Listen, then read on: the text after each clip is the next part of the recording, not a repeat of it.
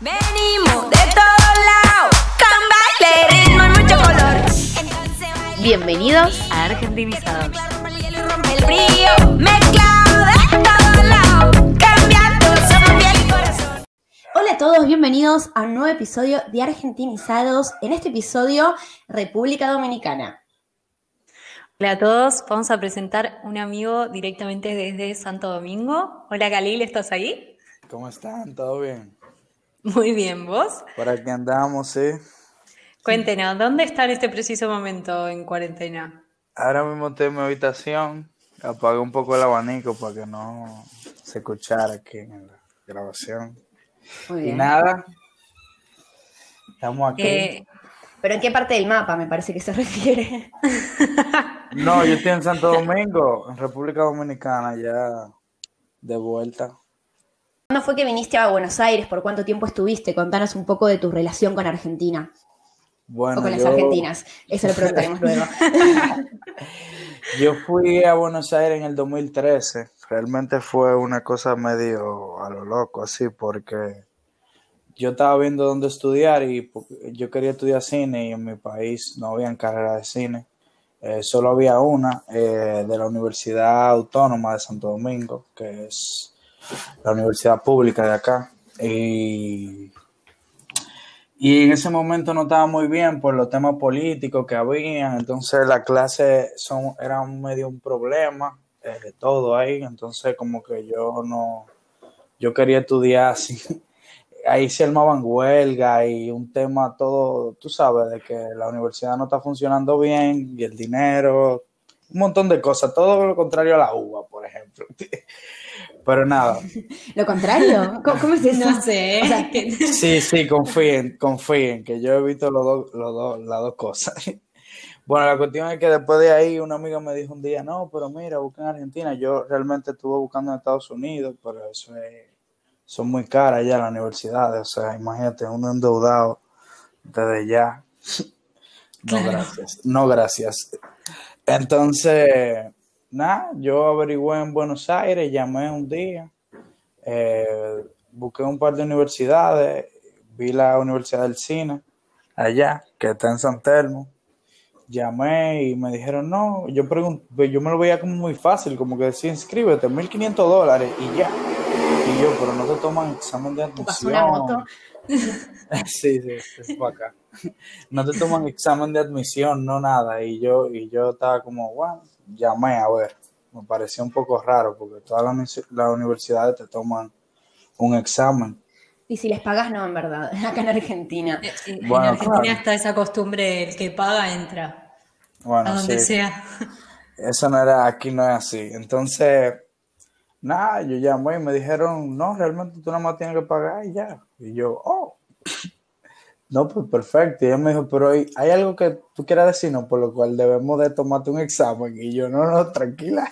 y bueno, y, y después de ahí me vine, me, me fui a Argentina así sin pensarlo mucho. Llegué allá con un señor, eh, duré como una semana buscando departamento. Ah, todo muy fácil lo tuyo.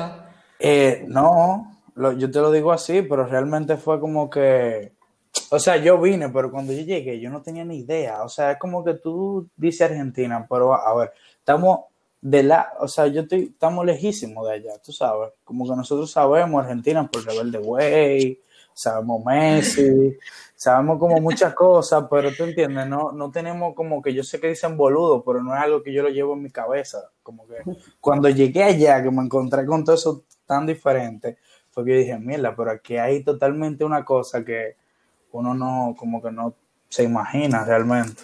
¿Y habías averiguado antes del país eh, Nada. o llegaste y ya? No, yo llegué, es que yo realmente... Factor sorpresa. Exacto, fue todo sorpresa, o sea, todo como que, ah, sí, mira, boludo, dicen boludo realmente. Y además Pues, universidad en San Telmo. Sí. Ah, claro, yo averigué un poco, realmente, no, realmente yo tenía una amiga allá que vivía en, en Argentina y ella me explicó un poco lo que estaba pasando con el dólar. Entonces yo realmente fui preparado ya para la situación. Eh, pero sí no tenía idea, o sea, yo no, no tenía más idea que lo que ella me decía, tú sabes, era como que confiado ciegamente en lo que ella decía y ya. y me Claro. fui. Un vuelo de, no sé, duré un 24 horas en un aeropuerto y llegué. ¿Qué hago aquí? Nada. Ese momento de ¿Y salir del aeropuerto y ver como taxis diferentes o cosas diferentes y decir, ¿qué mierda me mandó a subirme a ese avión? Como que Claro, hago no. acá?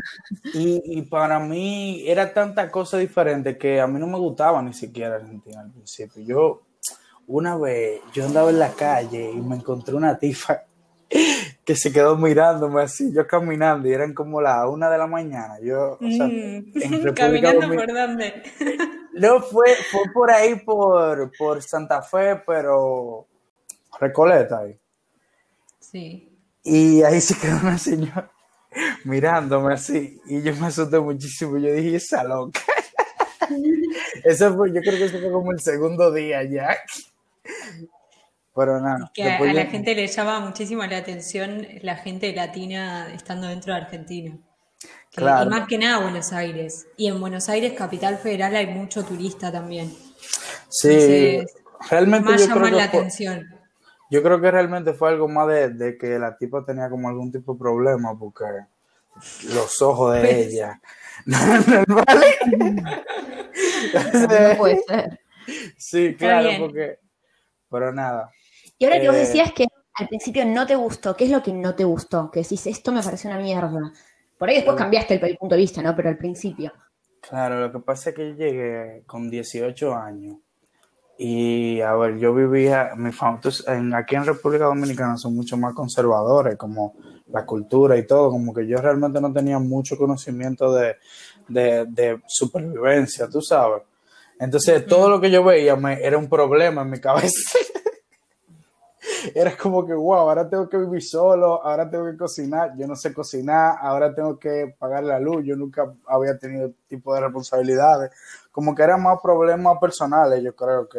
que de Claro, que- fue de repente un país nuevo y una vida nueva. O sea, pero no solo por el país, sino que por vos, cómo llevaste el Claro. tu vida. Sí, es que eran muchas, es que fueron como que demasiadas cosas al mismo tiempo. Fue como que el cambio del colegio a la universidad, el cambio como quien dice a la adultez ahí mismo, pues yo 18 nunca había tenido, no, no sabía lo que era vivir solo, tú sabes. Eh, y aparte que aquí tú no, o sea, tú vas mucho, mucho más atrás de lo que, por ejemplo, sale un niño del colegio de allá, de, de, de- de Argentina, tú sabes.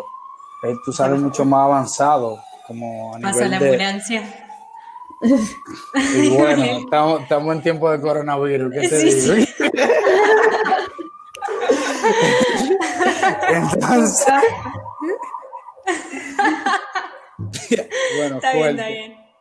Y nada, la cuestión fue que eh, después, de, eso- después del tiempo yo me di cuenta que eran más cosas mías que de la ciudad, tú sabes, porque esa misma ciudad que no me gustaba, después yo la amaba. Entonces era como que muchas cosas en, Claro, ahora quizás no era el otro, sino que era yo el del problema. Claro, Que en tantas veces nos pasa, ¿no? En tantas circunstancias que uno dice, no, es una mierda, hasta que después te das cuenta que vos eras el que estabas tomándolo como una mierda. exacto, era como que, ay Dios, aquí la comida es más desabrida. Pero después yo me di cuenta, wow, pero en verdad eso le, le hace mejor al cuerpo, tú sabes, como que Sí. lo que al principio era un problema, después yo lo veía como una mejoría. Como que Es no que era- sí, yo tuve la, la oportunidad, la gran oportunidad de pasar 15 días con el señor Khalil en República Dominicana Claro. y me di cuenta la, la diferencia cultural que hay entre un país y el otro. Ya desde el momento en que conoces una familia, que es esto de que para una fiesta se junta desde el abuelo o tatarabuelo de no sé qué hasta el último nieto que haya. Sí, y hay cambia. 800 tipos de, de comidas diferentes, calientes, aunque hagan 80.000 grados de calor en invierno. Eh, o sea, es, es como nada que ver. Mismo me pasó una vez de, de quedar súper en shock una vez que fuimos a, a bailar afuera, que también es otro mundo, porque la cultura es súper machista, ya nos contará de eso. Eh, que yo veía a los autos y gente subida arriba del techo del auto y el auto en movimiento. Y yo decía, acá viven monos. O sea, ¿qué, qué es esto, por favor? Ojo, Cami fue en una temporada de béisbol. Aquí el béisbol es co- como el fútbol, es el deporte de acá. Entonces tú viniste en una temporada donde la gente está en la calle, está tomando porque estamos en temporada de deporte, tú sabes. Que eso solamente es en invierno. Eh, o sea, la temporada de béisbol es de noviembre a enero. Pero, o sea, ¿eso significa que solo se ponen borrachos y locos en enero o también No. pueden hacer ese tipo de locuras en el No. verano o en algún otro momento? Realmente pasa todo el tiempo, pero diciembre es un mes de... O empeora. sea, diciembre es como un mes, el mes que marca el año. Es como que si hay muertos es donde más se mueren por borracho. Si es lo que todo, todo se, se potencializa en diciembre en este país, todo. Pues es una locura. Y cuando estabas en Argentina, eh, ¿qué era lo que más extrañabas de República Dominicana? Más que, en- sin hablar de la familia y los amigos, que eso se da por obvio, por hecho de que es así, pero de las costumbres o de, lo- le- como vos decís esto, de la temporada de béisbol, ¿la extrañabas o no? ¿O qué extrañabas? No, yo realmente no soy mucho de béisbol, a mí me gustaba más el fútbol. O sea que yo vivía mejor yendo a los estadios, yo fui mucho a River, eso me gustaba más. Pero no, yo eh, extrañaba mucho la playa, en verdad. Eso es algo que, tú sabes, te lo va a decir todo el dominicano, yo creo, porque es que uno es como como que, ah, quiero ir a la playa, yo estoy aquí. ¿Y cómo las playas si tenemos acá en Mar del Plata? Mirá, eh, Claro. recontra. Nada, nada que comparar con Dominicana, o sea, estamos mejor todavía. Estás desprestigiando el país. Claro, Dominicana Bueno. un poroto al lado de la playa de Mar del Plata. Sí, para empezar, yo fui a Mar del Plata, yo, yo entendí el sarcasmo, pero realmente es que Mar del Plata está cuatro horas también, eso era un tema. Sí, Claro. sí, Es total. verdad. Es verdad, es Entonces, verdad. es como que, guay, me quería ir a la playa. Uy, ocho horas de viaje y de vuelta, ok. Al cabo que ni quería. Eh, claro. Que ellos tienen una mucho. cerca del centro de la ciudad que está a una hora de. Mucho la comida también, yo extrañaba mucho mi comida, mi, mi gastronomía increíble, o sea, aquí en República ¿Qué Dominicana. comidas hay? Yo, por ejemplo, nunca fui a República Dominicana, no tengo ni idea de qué comidas comen. Aquí nosotros comemos mucho lo que, lo que allá le llaman porotos, que aquí se dice habichuela, pero lo hacemos de una manera como guisado, como con salsa. Ustedes tienen comida eh, parecida, pero no son tan parecidas. O sea, son parecidas como, como se ven y eso. pero- como nosotros comemos arroz, mucho arroz con porotos y carne, pero la cocinamos diferente. Aquí le decimos como... mucho la comida. Sí, se condimenta mucho, pero con cosas naturales como, eh, a ver, eh, no sé, vegetales y cosas. Que... Vale, ahí nos damos cuenta que él no cocina en la casa. No, yo cocino, yo, lo que pasa es que no me voy a poner a, a decir todos los vegetales, los ají morrón y todas esas cosas que aquí, aquí le llaman diferente y yo ponerme a traducirlo a su, al idioma argentino. ¿Y sentías acá en Argentina que ser de República Dominicana te daba beneficios o no? ¿Qué sentías eh, cuando un argentino le decías, hola, soy de República Dominicana? ¿Cuál era el preconcepto Bueno, que? Bueno, allá realmente yo me sorprendí, porque eh, allá tienen un concepto de nosotros que yo nunca me iba a imaginar que iban a tener. O sea, a mí desde que yo llegué, a mí se me paró una chica una vez en clase y me dijo, wow, pero vos sí hablas bonito. ¿Cómo?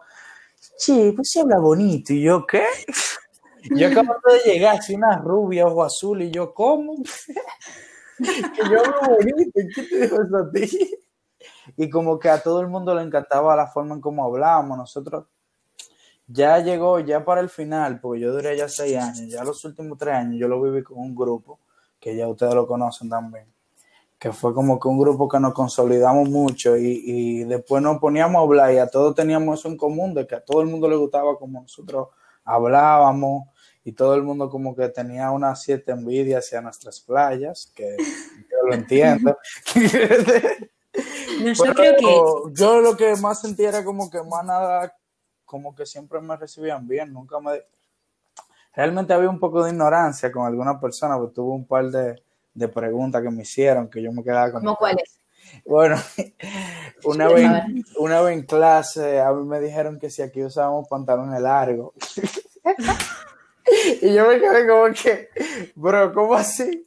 Y no, porque allá el calor, que sé yo cuánto, y yo, pero, Pero después yo entendí viviendo allá de que cuando allá están en verano, allá nadie usa pantalones largos. Entonces yo me imagino que como que ellos se imaginan, loco, allá viven en verano todo el año, no usan, pero aquí sí, loco, aquí hay un estigma de la sociedad muy fuerte. Aquí tú no te imaginas, aquí se salen en camisa la gente, en, en pleno verano en camisa, pantalones súper calurosos, zapatos de piel y cosas, todo que da calor.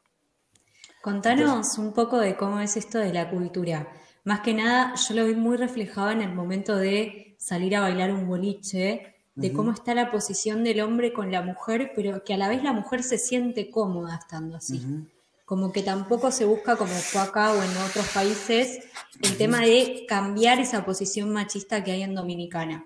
Claro. Y creo que vos te diste cuenta después de haber vivido seis años en Argentina, al volver, cómo es la diferencia entre un hombre y una mujer. Explica un No, poco más de esto. Yo, yo me di cuenta a los tres meses de vivir allá, no seis años.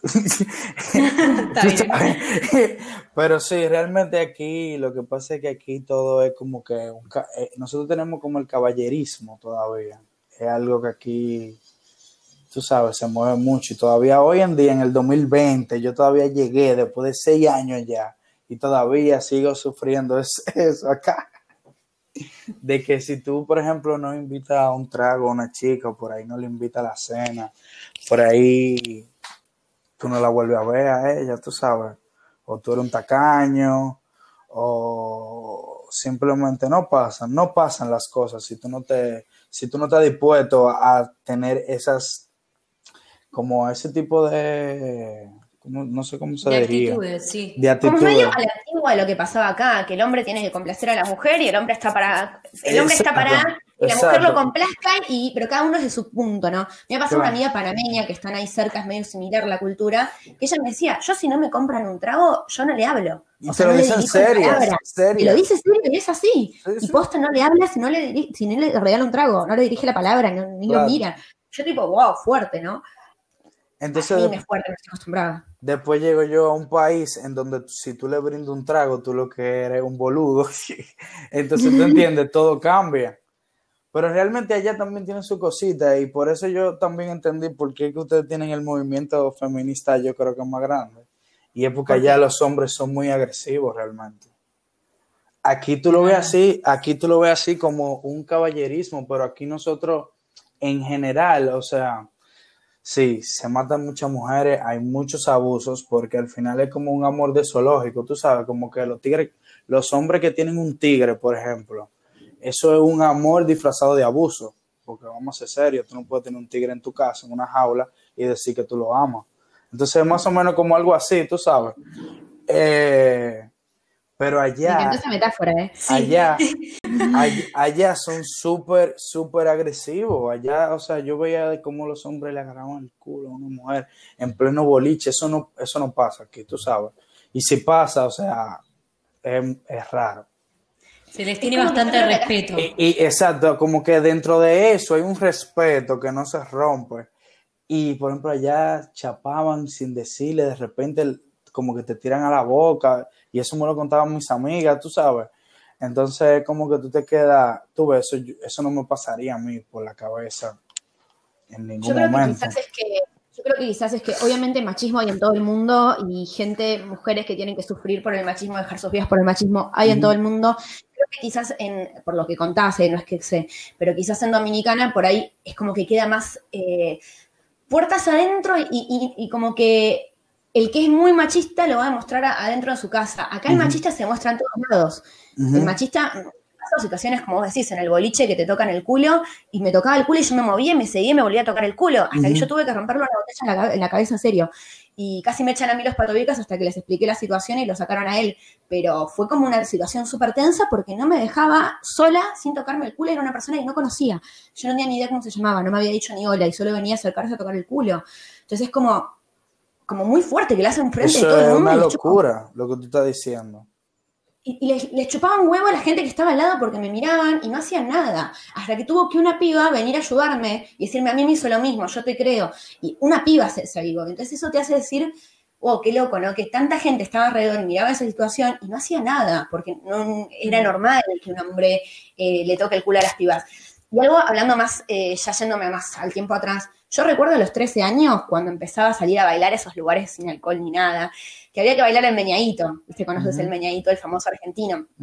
Y era como que decía, no, no, no, porque ahora tenés que bailar el meñadito y es cuando los chicos te vienen y te apoyan o te tocan. Y era algo que estaba, qué bien, me vienen y me apoyan y me tocan porque les gusto. Y era ese, ese pensamiento y ahora digo, ay, qué horror. O sea, Dios quiera que las nenas de 13 años no estén pasando por eso porque nada, es terrible. Y era de nuevo, es bailes de niños eh, con los padres ahí mirando y estaba todo bien que un nene le vaya y le, le apoye y le toque el culo a una nena. O sea, qué horror. Bueno, nada. Bueno, la cuestión es que por eso yo, también se entendieron muchas cosas y aquí cuando yo llego a veces yo me encuentro como que las mujeres son un poco sumisas en ese sentido porque ya yo vi lo que es una mujer reclamando su derecho, tú sabes, ya yo lo viví y conozco muchas mujeres que realmente reclaman su derecho, lo cual aquí yo veo muchos disfraces de mujeres que reclaman su derecho, pero realmente no lo, no lo están reclamando, como que no, no, o sea, no se atreven, no sé si es que no se atreven o como que no dan ese paso a de verdad estoy reclamando mi derecho, tú sabes. Pero tam- también capaces que se sienten cómodas en la manera en la que están viviendo por esto de que también existe el respeto del otro. O sea, me parece genial en la situación en la que están, más allá de que te tengan que invitar un trago eh, pa- para hablarte, lo que sea. Creo que todo se tiene que basar en el respeto, que lamentablemente en Argentina, en cualquier relación que haya, no existe. Por eso es que las mujeres también están tan a la defensiva y tan queriendo reivindicar derechos que deberían estar eh, súper arraigados y no lo están. ¿En qué momento se habrá quebrado eso en la historia eh, de la cultura argentina de yo soy hombre, hago lo que quiero y a mí me importa un huevo la mujer que tengo al lado o si se siente bien o mal con lo que le estoy haciendo? Claro, Y también cuesta mucho que a veces el hombre se dé cuenta, ¿no? De lo que está mal, de lo que hacía. sí. A veces, no sé, dice ciertas cosas y vos, pero, pero eso te das cuenta que no está bien. Y se quedan pensando. Y es como que estamos en medio de la deconstrucción y creo que, como decís vos, esto del feminismo tan en alza nos llevó por, por los grados tan eh, grandes y evidentes de machismo que teníamos acá en Argentina y que seguimos teniendo. O sea, era el nivel de que yo andaba con una amiga, por ejemplo, y ella, yo andaba, sa- salía con ella a la calle, por ejemplo, y los, las cosas que le gritaban, yo no lo podía creer.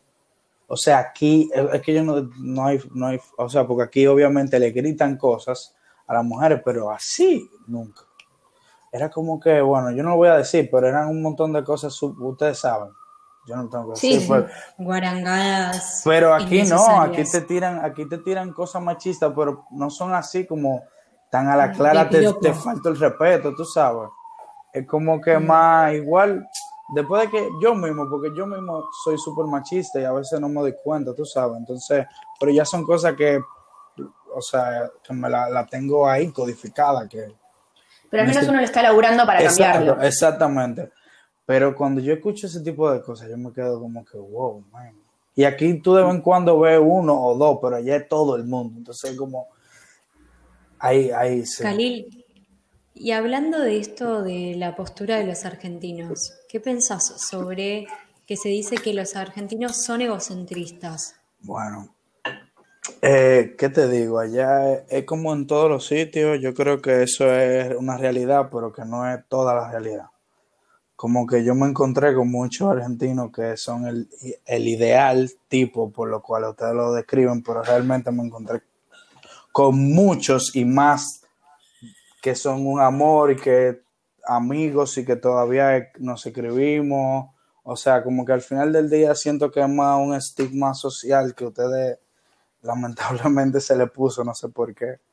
Pero yo ¿Y no. qué estigma es? No, porque a mí, por ejemplo, de las cosas que me decían eran esas, de que los argentinos eran muy pre- prepotentes, pero yo después, yo creo que ustedes son más nacionalistas que otra cosa. Y no es que tú, no es que ustedes dicen que lo de ustedes es mejor porque es mejor y ya, sino lo de ustedes es mejor para ustedes porque para ustedes es mejor, tú sabes. Como que para ustedes no se le va a cruzar por la cabeza que un equipo va a ser mejor que el de Argentina, tú sabes, aunque ustedes estén mal. Qué Entonces, interesante eso que, que a veces nosotros rebardeamos a Argentina, pero al mismo tiempo amamos a Argentina y nos llenamos el pecho de orgullo, como que tenemos esa, esa bipolaridad, ¿no? sí, fuerte. Eh, pero yo me imagino que eso pasa también con todo lo que es tuyo. Como que si es tuyo, tú tienes derecho a criticarlo, tú sabes. Porque es Claro. tuyo y tú, y tú eres que vive ahí, más nadie vive ahí. O sea, eso es algo como que me pasa a mí también. Si una gente que no sabe lo que es República Dominicana viene a criticar, obviamente yo voy a devolverle, tú sabes, porque yo puedo criticarlo, pero ¿quién eres tú para estar criticando algo que tú no conoces? Entonces Claro. yo creo que más que nada pasa eso mucho también. Gracias a todos por escuchar la primera parte de este episodio. Pronto podrán encontrar la segunda en Argentinizados. Some